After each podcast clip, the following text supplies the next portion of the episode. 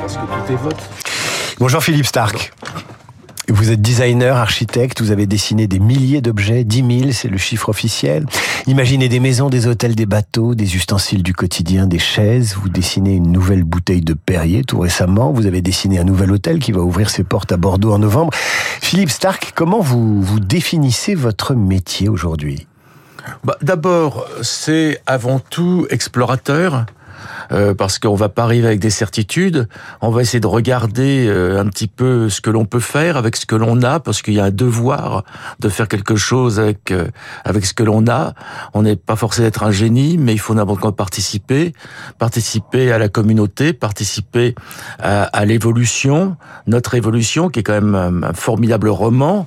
Moi, je crois que quand on naît, on signe un contrat. La naissance est un contrat avec sa communauté, sa, son, son, sa communauté au sens large, c'est-à-dire son espèce animale, euh, sa civilisation et ainsi de suite. Et ce contrat, on peut l'interpréter de différentes façons, mais je pense qu'une belle façon, c'est aider. Je vais aider. Je vais aider comme je peux.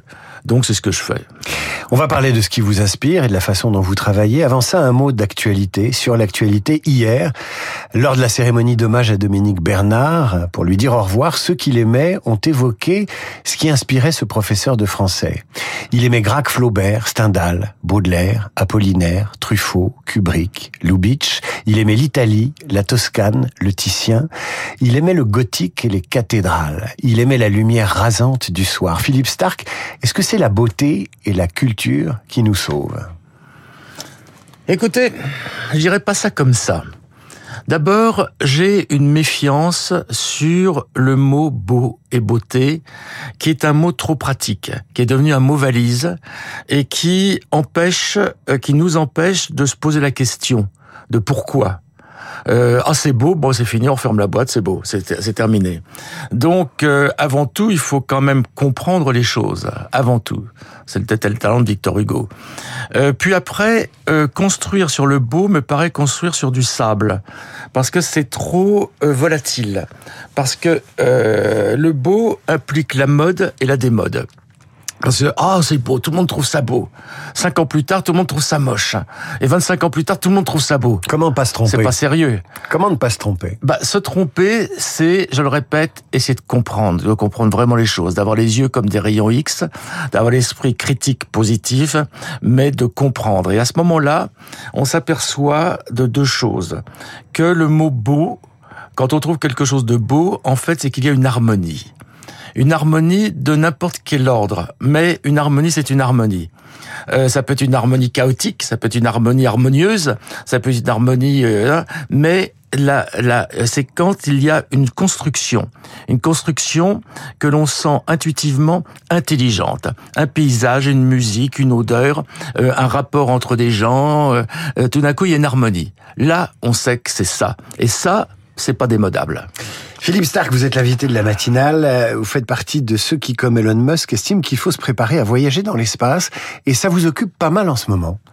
Oui, d'abord sur le sur l'idée générale, euh, il faut quand même savoir qu'on est la seule espèce animale terrestre qui essaye depuis toujours de voler. Il n'y a pas d'autres animaux qui terriens qui volent. On n'a jamais vu une vache essayer de voler. Donc il y a une intuition quelque part. Alors moi je vais vous donner ma version, mais alors elle ne vaut vraiment que ce qu'elle vaut parce que ça commence à être un petit peu euh, douteux. Euh, mais le, le, le Soleil va quand même imploser dans 4 milliards point 5 d'années, un truc comme ça. Nous on va en profiter pour exploser.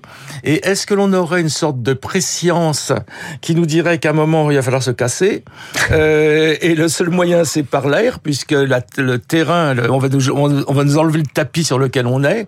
Alors c'est très très personnel, c'est sûrement idiot, mais c'est ça. Donc, évidemment, moi, je suis, je suis né aérien.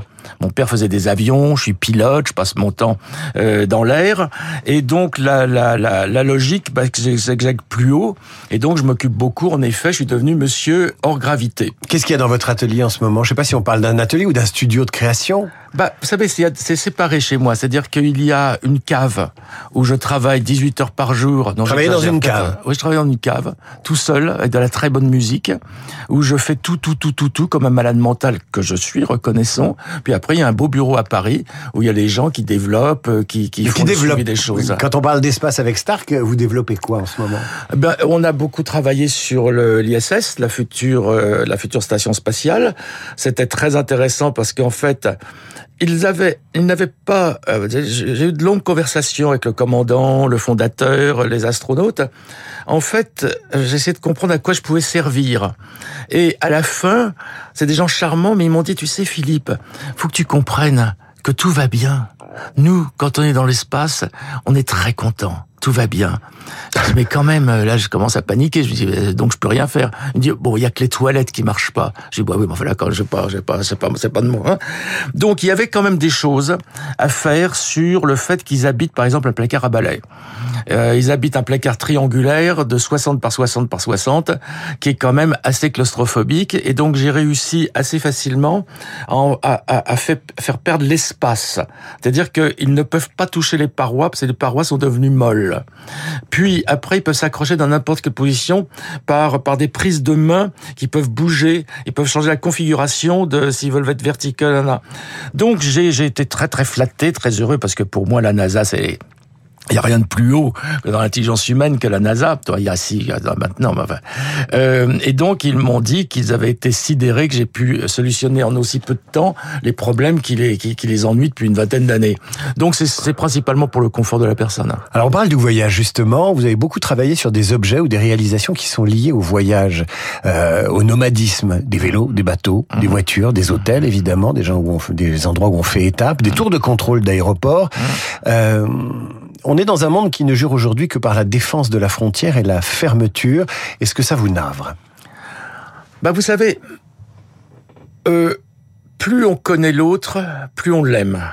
Plus on l'aime, moins on lui fait la guerre il n'y a que la connaissance de l'autre qui peut euh, euh, faire une harmonie générale euh, sur toute la Terre. Donc, moi, je ne suis pas un fou du voyage. Je déteste le tourisme qui est une forme d'invasion civile et totalement destructrice. C'est une bombe à neutrons, surtout avec le surtourisme en ce moment. Mais malgré tout, moi, depuis l'âge de 20 ans, je suis dans l'avion tous les jours, je connais je connais et en plus quand vous connaissez, vous pouvez prévoir. C'est quand même très intéressant. Moi, quand j'allais beaucoup, euh, j'ai beaucoup habité Tokyo. Le soir, euh, j'allais dans la rue et je ramassais les poubelles. Je prenais des poubelles au hasard, je les ramenais dans ma chambre d'hôtel et j'ouvrais les poubelles et je regardais euh, dans l'intérieur des poubelles. Euh, et donc là, on découvre la vraie vie des gens. Euh, là, il y a plus de baratin. Et, et c'est extraordinaire tout ce que j'ai découvert et je connais profondément l'âme japonaise grâce aux poubelles. Et vous découvrez aussi l'utile et l'accessoire et ça nous amène au sujet de la sobriété. Euh, de plus en plus, quand on vous écoute parler de certains objets, de certaines créations, vous dites il faut que je fasse avec le minimum. Évidemment. Non, le, le, le plus il y a de matière, moins il y a d'humanité. Nous, je ne pense pas qu'on soit sur Terre pour vouloir être étouffé par la matière. Je crois qu'on aimerait être étouffé par l'étreinte des gens qu'on aime. Donc, il faut combattre la matière, il faut produire de moins en moins, arriver à rendre le service que l'on doit rendre sans passer par la matière. Donc, demain sera moins pour que l'on ait plus. Vous êtes un créatif, un imaginatif, un inventeur. Un artiste aussi Non. Euh, vous dites pas artiste, vous refusez artiste. Ouais, je suis pas un artiste. Artiste, c'est c'est si je me je sors d'ici, je vais me faire faire une carte de visite avec marqué Philippe Stark artiste, je serai un artiste. C'est une déclaration euh, personnelle d'être. Et vous le déclarez pas Non, moi je suis un créateur. J'essaie déjà d'être un créateur. Je veux dire, c'est déjà beaucoup de boulot. Hein. Le sujet de l'intelligence artificielle, vous travaillez avec aujourd'hui Oui, bah bien sûr. Qu'est-ce que vous faites avec l'intelligence artificielle bah, J'ai fait il y a trois ans euh, déjà le premier objet industriel entièrement créé par l'intelligence artificielle euh, parce que je m'ennuyais moi-même. C'était quoi euh, Une chaise, tout bêtement, parce que c'est un test très intéressant. Et je suis allé voir Autodesk en Californie, qui à l'époque avait le plus gros cerveau, et j'ai posé la, je voulais poser une question le plus neutre possible pour, ne, pour qu'il n'y ait aucune influence humaine, aucune mémoire aucune culture, aucun sentiment. Je lui ai dit, peux-tu m'aider à reposer mon corps avec le minimum de matière et le minimum d'énergie euh, La pauvre bête a ramé deux ans et demi. Euh, j'ai plusieurs fois proposé à Autodesk d'arrêter le truc parce que je dis écoutez, je vous immobilise votre truc. Bon, il faisait pas que ça quand même. Et à la fin, la machine à trouver. Et on a un film très très émouvant où on voit le cerveau qui essaye, il se trompe, euh, il revient en arrière. Le cerveau de la machine, de l'intelligence artificielle. Et on voit, on voit tout, tout, tout, tout. Et alors à la fin, il se, on, on, il y a eu un fait, il était bloqué. Et parce que nous, on a une idée assez simpliste qu'on est, que ne sont pas les asiatiques, c'est qu'on raisonne toujours par le plein, la construction du plein. Et en fait, les Asiatiques, eux, sont la construction du vide. Et un jour, mon ami Henri Sédou, voyant que j'étais embêté, me dit, tu sais, rappelle-toi ce que tu m'as dit un jour en montrant des photos d'un fœtus. C'est pas, quand on voit la main d'un fœtus, c'est pas les doigts qui poussent, c'est du vide qui se creuse entre les doigts, qui font les doigts. Et dis à ta machine de, de, de, de faire par, par le vide. Ça a tout débloqué à la seconde. Et, l'objet. Et l'objet existe aujourd'hui. L'objet existe. Aujourd'hui, c'est l'objet qui a le moins de ce genre, qui a utilisé le moins de matière, le moins d'énergie. Et comme maintenant, on le fait dans des plastiques biosourcés, c'est l'objet le plus vertueux du marché. Philippe Stark, vous m'avez dit, je travaille dans une cave en écoutant de la bonne musique. Euh, on va faire peut-être un exercice, si vous voulez bien vous y prêter. Vous m'avez dit, j'aime bien, j'aime bien Satie. Euh, quand vous entendez Satie, qu'est-ce qui se passe derrière vos yeux, dans votre cervelle? Euh l'élégance extrême avec le minimum de moyens, ce qui est l'élégance absolue. C'est-à-dire qu'avec son petit piano, ses trois petites touches, très lentement, sans rien, sans aucune orchestration, il dégage le summum de l'élégance humaine et un extraordinaire pouvoir d'émotion.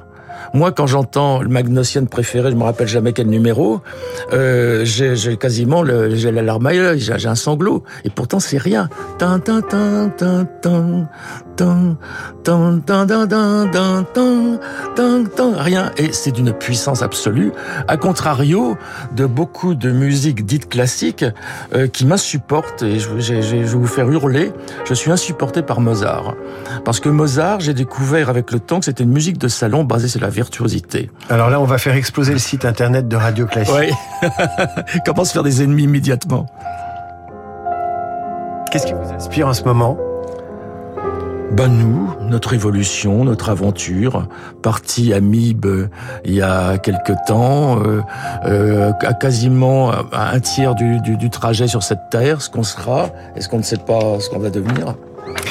Philippe Stark, Merci d'être venu nous voir et nous parler sur Radio Classique. Vous y êtes toujours le bienvenu. Si on veut suivre l'actualité de vos créations, il y a le site stark.fr ou le compte Instagram avec de très jolies photos de tout ce que vous faites et de tout ce que vous regardez. À suivre, le rappel des titres, la revue de presse et nos esprits libres.